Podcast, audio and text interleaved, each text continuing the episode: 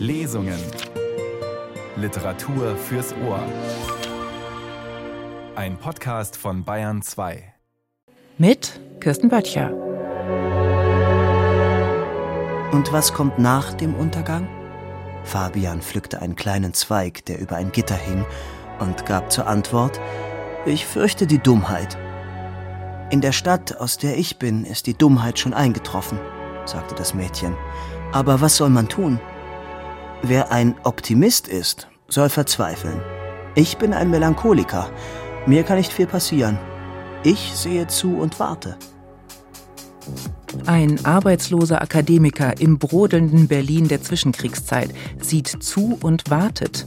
Das ist Jakob Fabian, der Held von Erich Kästners wichtigstem Roman Fabian, die Geschichte eines Moralisten von 1931. Und diese berühmte Großstadtsatire eines die Anständigkeit Suchenden können Sie hier und in der ARD Audiothek in voller Länge hören. Denn dieses Jahr 2024 ist auch ein Kästnerjahr. 2024 hätte der berühmte Dresdner Kinderbuchautor, Lyriker, Publizist und Drehbuchautor am 23. Februar seinen 125. Geburtstag gefeiert und sein Todestag jährt sich im Juli zum 50. Mal. Und aus all diesen Anlässen haben wir den großen Kästner-Experten bei uns im Studio, Sven Hanuschek. Schön, dass Sie Zeit für uns haben. Ja, hallo. Sie sind Literaturwissenschaftler, Professor an der LMU München und Publizist und haben eine Vielzahl von Büchern zu Erich Kästner verfasst und von ihm herausgegeben, zum Beispiel eine Biografie, Keiner blickt dir hinter das Gesicht, das Leben Erich Kästners, die morgen am 19. Februar in aktualisierter Fassung erscheint. Sie haben politische Reden und Feuilletons Kästners veröffentlicht, Briefe, dann 2018 zum Beispiel Wir leben noch, Ida und Erich Kästner, Kurt Vonnegut und der Feuersturm von Dresden. 2013 dann die für viele sicherlich überraschende Urfassung von Kästners Großstadtsatire Fabian unter dem von Kästner ursprünglich erdachten Titel Der Gang vor die Hunde. Und das haben wir hier im BR als Lesung produziert zusammen mit dem Atrium Verlag. Dasselbe gilt für Erzählungen Kästners, erschienen unter dem Titel Der Herr aus Glas. Und dann haben sie auch das geheime Kriegstagebuch von ihm, das Blaue Buch 2018, glaube ich, publiziert, ebenfalls im Atrium Verlag. Herr Hanuschek, so viel Kästner in den letzten Jahrzehnten und die letzte aktualisierte Biografie zu Ihrem Mann der Wahl erscheint trotzdem noch mit diesem Titel Keiner blickt dir hinter das Gesicht. Geht das noch? Ja, Kästner ist schon ein Autor, der eigentlich immer noch für Überraschungen gut ist. Es werden ja immer noch neue Texte gefunden. Er hat unter Pseudonymen geschrieben und die Texte sind natürlich auch einfach sehr haltbar. Also ich denke, dass auch die wissenschaftliche Erforschung von Kästner doch immer noch eher so am Anfang steht. Er galt ja lange so als Autor zweiter Ordnung sozusagen. Er ist nun nicht Musil und er ist nicht Kafka. Aber dass er eigentlich immer ein bisschen unterwert äh, behandelt wurde, das ändert sich in den letzten 20 Jahren. Ich denke, so bis zur Jahrtausendwende war der Kinderbuchautor international übersetzt in 80, 90 Sprachen, was noch alles. Aber als Erwachsenenautor war er so ein bisschen weggetreten sozusagen. Und das hat sich doch sehr stark geändert. Die Texte sind ja jetzt sehr präsent, weil sie einfach diese Haltbarkeit haben. Und das liegt denke ich an auch an dramaturgischen Fragen, also dass die einfach sehr gut gebaut sind, die dramaturgischen Strukturen ganz toll sind, sehr lakonisch, sehr exakt, sehr ökonomische Texte in einer Weise, auch in der Erzählweise. Und das liegt wahrscheinlich in seinem Umgang mit Emotionen, Emotionalität. Also das ist dieser neusachliche Ansatz, wie äh, geht er damit um? dass dieses etwas unterkühlte, das aber eben keine Unterkühlung bei dem Lesepublikum erzeugt, sondern eigentlich das Gegenteil, dass man das selber dann dazu tun muss und dass das auch sehr gut funktioniert. Also dass man sehr stark in diesem Nachvollzug von Emotionen sein eigenes da hineingeben muss. Und das ist, glaube ich, so eins der Geheimnisse der Texte. Und das ist unglaublich schwer zu untersuchen, zu erklären, genauso wie der Humor und die Komik bei Kästner ein unglaublich schweres Thema sind, weil man das kaum beschreiben kann, kaum analysieren kann. Also da passiert etwas, dem wir analytisch nicht so richtig Herr geworden sind bis jetzt. Was aber gut ist für das Werk, was natürlich sehr spannend ist und für das Nachleben eines Autors auch sehr gut ist. Als Kästner dann 1930, 31 den Roman schrieb, war er ja der Shootingstar in der Literatur, auf dem Zenit seines Erfolgs, genauso wie er mhm. sich's auch geplant hatte auf eine Art. Mit unglaublichem Tempo hat er quasi alle alten und neuen Medien bedient. Emil und die Detektive war schon verfilmt. Ja, 31. Genau. Ja. Genau. Dazwischen, zwischen Fabian hat er mal Schnellpünktchen und Anton runtergeschrieben.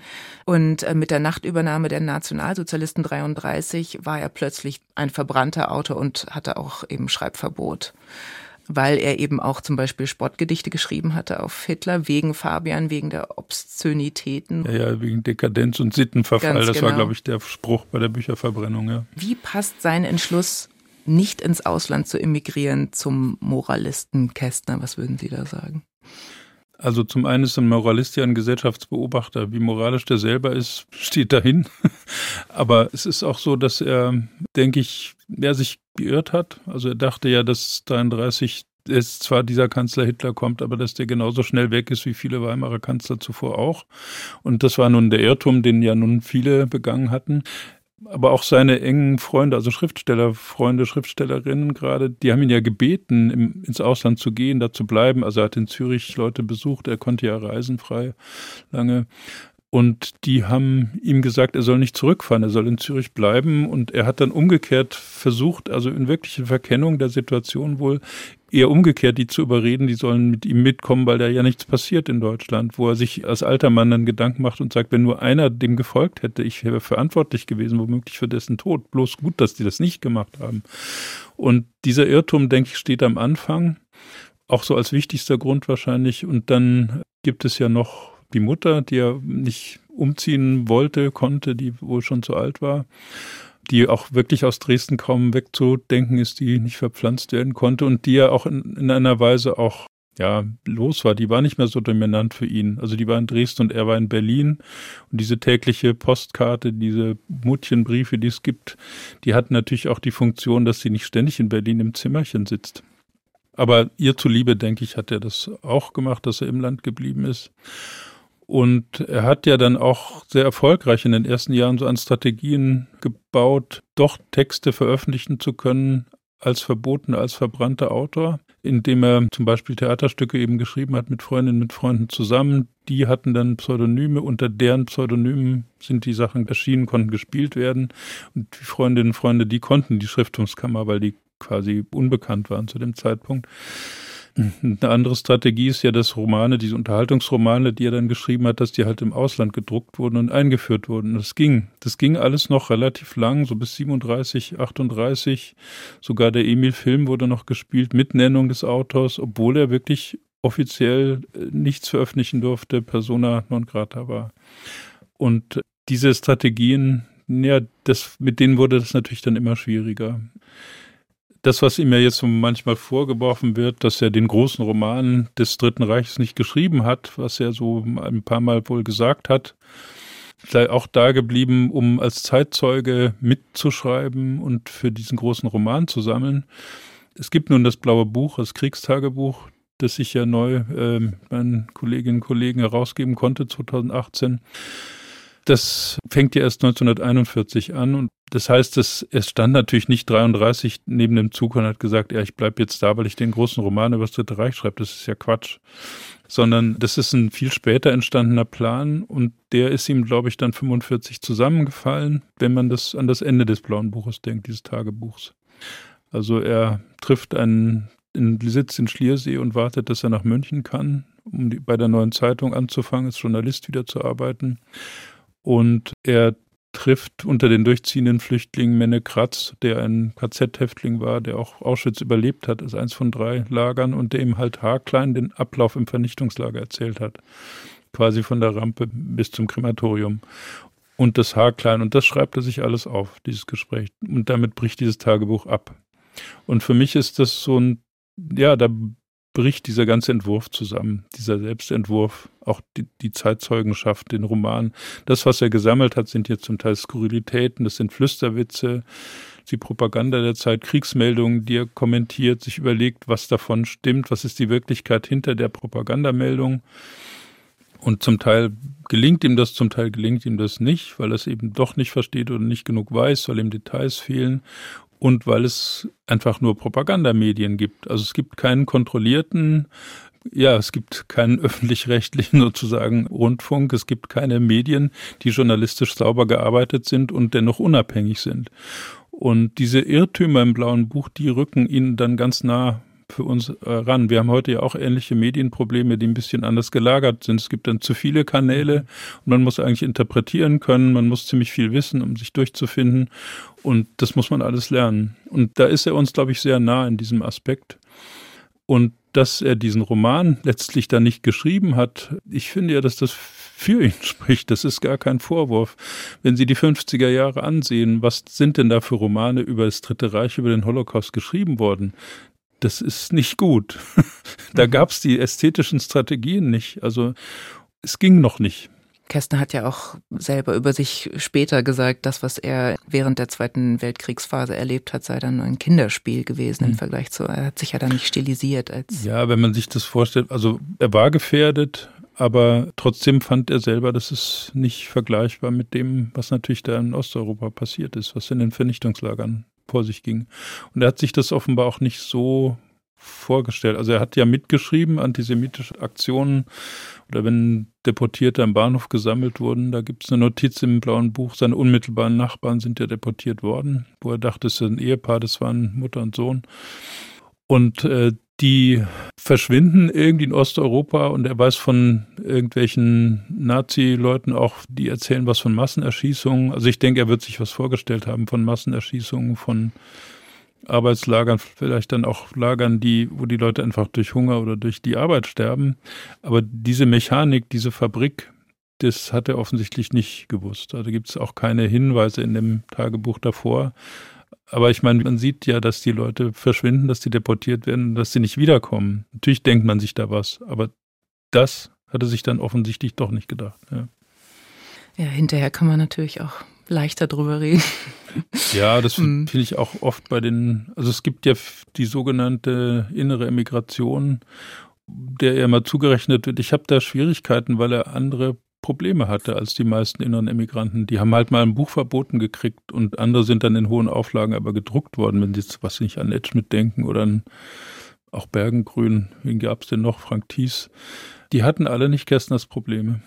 Wenn man jetzt mal den Bogen zum Heute schlägt, Dekadenz, politische Radikalisierung, Vertrauensverlust in die Regierung, prekäre Arbeitsverhältnisse, Fantasien vom Untergang Deutschlands oder gar Europas.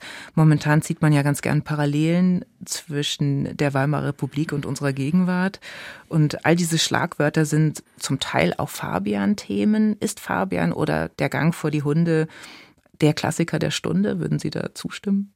Es ist viel dran. Also es gibt natürlich etliche Parallelen, die dieser Beobachter Fabian vorführt, die er sieht, wobei jetzt dieser Dekadenzaspekt keine große Rolle spielt und der Albtraum, diese Bürgerkriegsfantasie ist jetzt auch nicht das. Da sind wir nicht, denke ich. Das, was ja, das vielleicht doch zum Buch der Stunde macht, ist tatsächlich diese Aufforderung, einfach genau hinzusehen. Also sich zu überlegen, wo stehen wir wirklich, was sind die Handlungsoptionen, wo müssen wir uns jetzt wirklich engagieren, also wo müssen wir quasi schwimmen lernen. Was bedeutet das eigentlich in unserer Situation? Also diese Anregung, das macht, glaube ich, das Buch aus und das macht das auch sehr heutig. Dann lassen wir uns jetzt also anregen von einem Ausschnitt aus Erich Kästners Fabian oder Der Gang vor die Hunde. Werbetexter Fabian und sein bester Freund Labude sind gerade aus einem schmierigen Tanzclub am Potsdamer Platz geflohen. Auf der Straße diskutieren sie über Sinn und Unsinn von Fabians Weigerung, seinem Leben eine Richtung zu geben und über den Zeitgeist, bis Schüsse fallen. Nico Holonitsch hat unser Buch der Stunde eingelesen in der Regie von Antonio Pellegrino. Der Zweikampf am Märkischen Museum. Wann findet der nächste Krieg statt? Ein Arzt versteht sich auf Diagnose. Als sie auf der Straße standen, fragte Labude ärgerlich: Hast du mit dieser Verrückten etwas gehabt? Nein, ich war nur in ihrem Schlafzimmer, und sie zog sich aus. Plötzlich kam noch ein Mann hinzu, behauptete mit ihr verehelicht zu sein, ich solle mich aber nicht stören lassen. Dann las er mir einen ungewöhnlichen Kontrakt vor, den die beiden geschlossen hatten, und dann ging ich. Warum nahmst du die Schlüssel mit? Weil die Haustür verschlossen war. Ein schauderhaftes Weib, sagte Labude. Sie hing besoffen überm Tisch, und ich steckte ihr die Schlüssel schnell in die Handtasche. Sie hat dir nicht gefallen? fragte Fabian. Sie ist doch sehr eindrucksvoll gewachsen, und das freche Konfirmandengesicht obendrauf wirkt so wunderbar unpassend. Wenn sie hässlich wäre, hättest du die Schlüssel längst beim Portier abgegeben. Labude zog den Freund weiter. Sie bogen langsam in eine Nebenstraße ein, kamen an einem Denkmal, auf dem Herrn Schulze Delitzsch stand, und am Märkischen Museum vorbei. Der steinerne Roland lehnte finster an einer Efeuecke und auf der Spree jammerte ein Dampfer. Oben auf der Brücke blieben sie stehen und blickten auf den dunklen Fluss und auf die fensterlosen Lagerhäuser. Über der Friedrichstadt brannte der Himmel. Lieber Stefan, es ist rührend, wie du dich um mich bemühst, aber ich bin nicht unglücklicher als unsere Zeit. Willst du mich glücklicher machen, als sie es ist? Und wenn du mir einen Direktorenposten, eine Million Dollar oder eine anständige Frau, die ich lieben könnte, verschaffst, oder alle drei Dinge zusammen, es wird dir nicht gelingen. Ein kleines schwarzes Boot mit einer roten Laterne am Heck trieb den Fluss entlang, der noch schwärzer war als das schwarze Boot auf ihm. Niemand schien zu steuern. Fabian legte die Hand auf die Schulter des Freundes. Als ich vorhin sagte, ich verbrächte die Zeit damit, neugierig zuzusehen, ob die Welt zur Anständigkeit Talent habe, war das nur die halbe Wahrheit. Dass ich mich so herumtreibe, hat noch einen anderen Grund. Ich treibe mich herum und ich warte wieder, wie damals im Krieg, als wir wussten, nun werden wir eingezogen. Erinnerst du dich? Wir schrieben Aufsätze und Diktate. Wir lernten scheinbar, und es war gleichgültig, ob wir es taten oder unterließen. Wir sollten ja in den Krieg. Saßen wir nicht wie unter einer Glasglocke, aus der man langsam, aber unaufhörlich die Luft herauspumpt? Wir begannen zu zappeln, doch wir zappelten nicht aus Übermut, sondern weil uns die Luft wegblieb, erinnerst du dich? Wir wollten nichts versäumen, und wir hatten einen gefährlichen Lebenshunger, weil wir glaubten, es sei die Henkersmahlzeit. Labude lehnte am Geländer und blickte auf die Spree hinunter. Fabian ging erregt hin und her, als liefe er in seinem Zimmer auf und ab. Erinnerst du dich? fragte er. Und ein halbes Jahr später waren wir marschbereit. Ich bekam acht Tage Urlaub und ich fuhr nach Graal. Ich fuhr hin, weil ich als Kind einmal dort gewesen war. Ich fuhr hin, es war Herbst, ich lief melancholisch über den schwankenden Boden der Erlenwälder. Die Ostsee war verrückt und die Kurgäste konnte man zählen. Zehn passable Frauen waren am Lager und mit sechsen schlief ich. Die nächste Zukunft hatte den Entschluss gefasst, mich zu Blutwurst zu verarbeiten.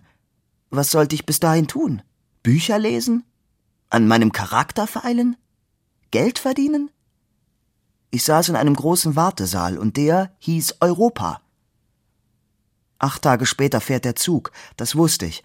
Aber wohin er fuhr und was aus mir werden sollte, das wusste kein Mensch. Und jetzt sitzen wir wieder im Wartesaal. Und wieder heißt er Europa. Und wieder wissen wir nicht, was geschehen wird. Wir leben provisorisch. Die Inflation nimmt kein Ende. Ach, zum Donnerwetter, rief Labude. Wenn alle so denken wie du, wird nie stabilisiert. Empfinde ich vielleicht den provisorischen Charakter der Epoche nicht? Ist dieses Missvergnügen dein Privileg? Aber ich sehe nicht zu. Ich versuche vernünftig zu handeln. Die Vernünftigen werden nicht an die Macht kommen, sagte Fabian, und die Gerechten noch weniger. So. Labude trat dicht vor den Freund und packte ihn mit beiden Händen am Mantelkragen. Aber sollten Sie es nicht trotzdem wagen? In diesem Augenblick hörten beide einen Schuss und einen Aufschrei. Und kurz danach drei Schüsse aus anderer Richtung. Labude rannte ins Dunkel. Die Brücke entlang auf das Museum zu. Wieder klang ein Schuss. Viel Spaß, sagte Fabian zu sich selber, während er lief, und suchte, obwohl sein Herz schmerzte, Labude zu erreichen. Am Fuße des märkischen Roland kauerte ein Mann, fuchtelte mit dem Revolver und brüllte Warte nur, du Schwein. Und dann schoss er wieder über die Straße weg auf einen unsichtbaren Gegner. Eine Laterne zerbrach, Glas klirrte aufs Pflaster. Labude nahm dem Mann die Waffe aus der Hand und Fabian fragte, Warum schießen Sie eigentlich im Sitzen? Weil mich's am Bein erwischt hat, knurrte der Mann. Es war ein junger, stämmiger Mensch, und er trug eine Mütze.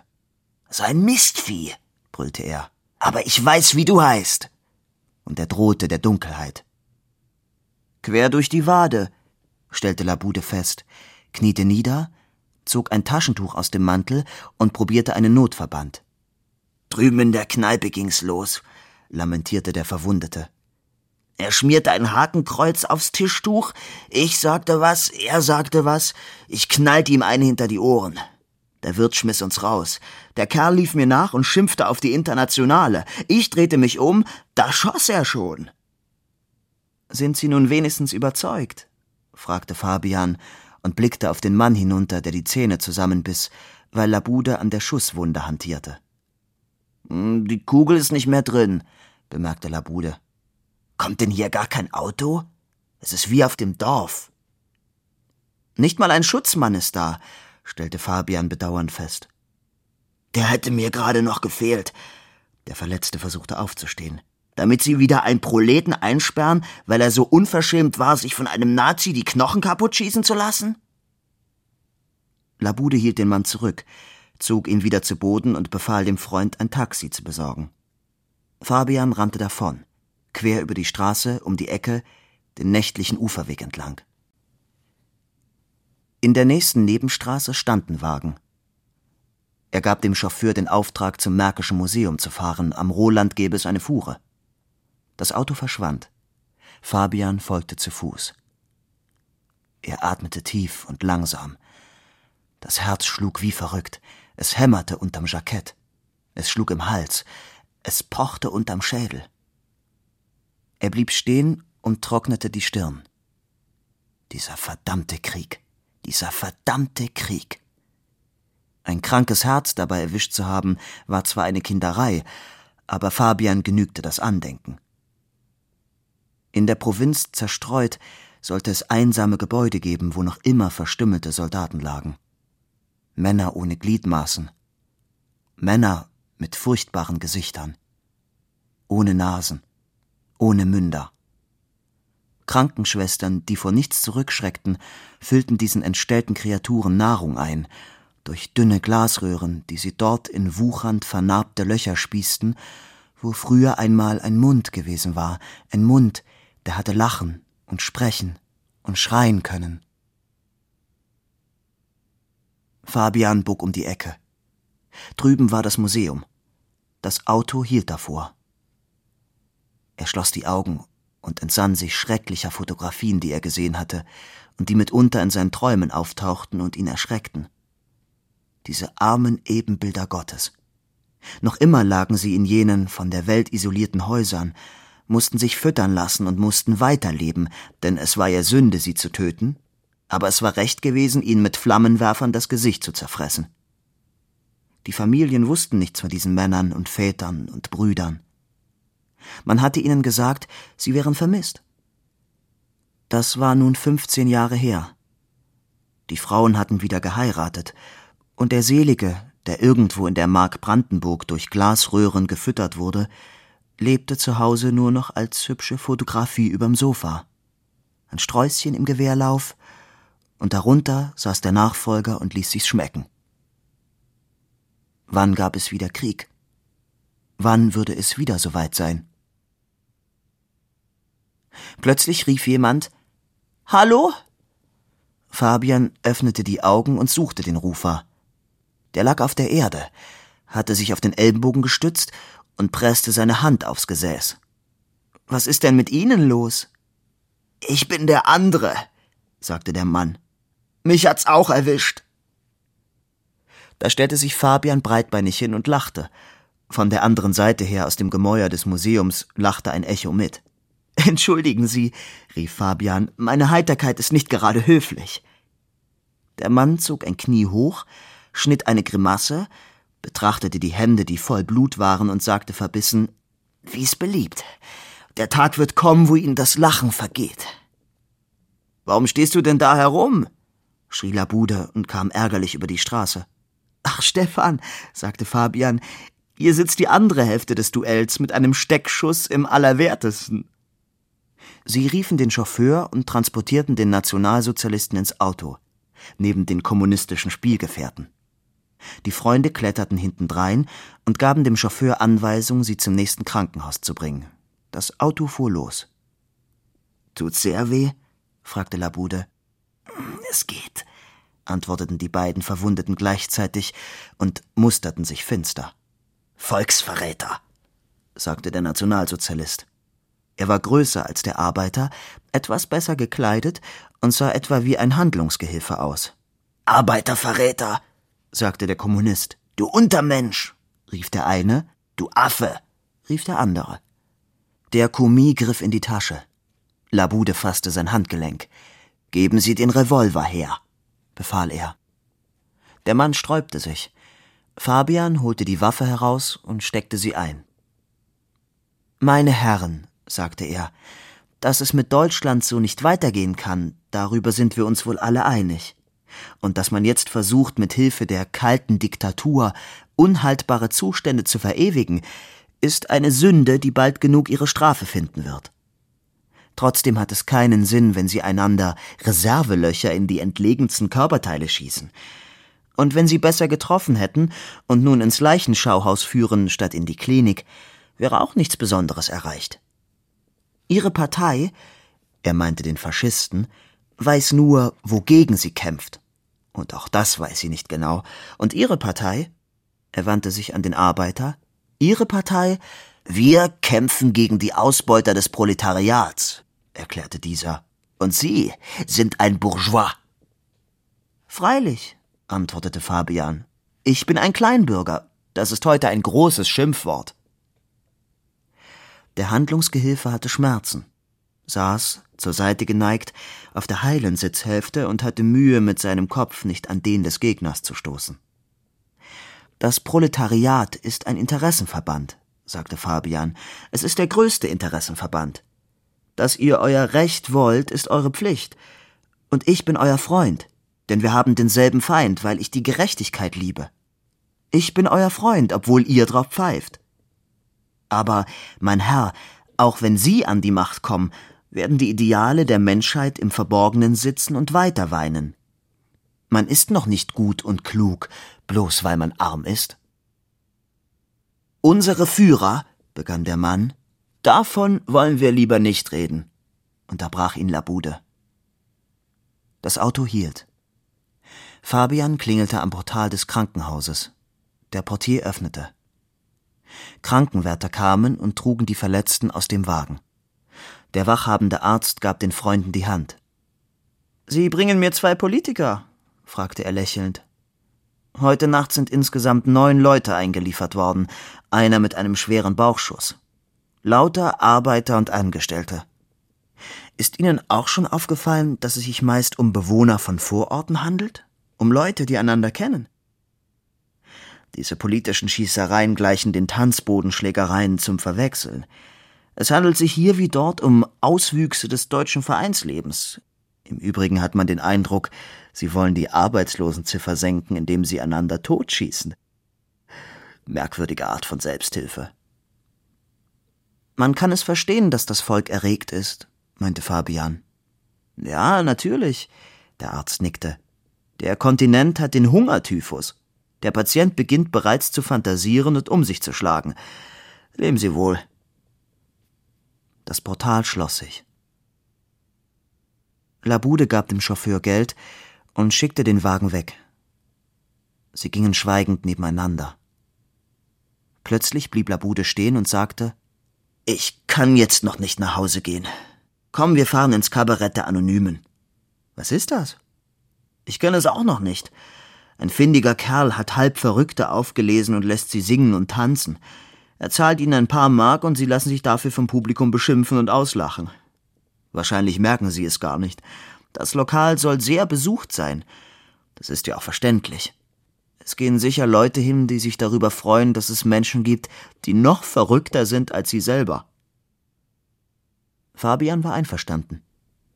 Er blickte noch einmal zum Krankenhaus zurück, über dem der große Bär funkelte. Wir leben in einer großen Zeit, sagte er, und sie wird jeden Tag größer. Nico Holonitsch und Wolfgang Pregler lasen einen Ausschnitt aus dem Roman Fabian in der Urfassung, die Sven Hanuschek im Atrium Verlag herausgegeben hat. Herr Hanuschek, Sie begleiten einige Highlights des Kästner-Zelebrierens in diesem Kästnerjahr 2024. Zum Beispiel leiten Sie eine Tagung in der Internationalen Jugendbibliothek in München ab dem 22. Februar. Was haben Sie denn davor? Ja, die Tagung geht nun tatsächlich über Kästners Humor. Die philosophischen, literaturwissenschaftlichen Beschreibungsmodelle, Analysemodelle, die es gibt dafür, die sind ja eigentlich recht unwitzig. Und wir wollen sehen, wie weit wir damit kommen und ob wir diesem Kästner Humor, diesem großen Spektrum etwas mehr verstehen davon. Dann wünsche ich Ihnen dabei ganz viel Vergnügen und ich hoffe, wir hören uns bald wieder mit Neuem aus dem Kästner Kosmos. Ich sage ganz herzlichen Dank, dass Sie hier waren, Sven Hanuschek. Ja, danke Ihnen.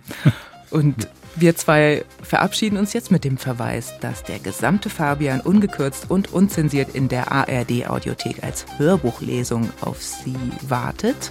Viel Spaß beim Hören und ich sage auf bald.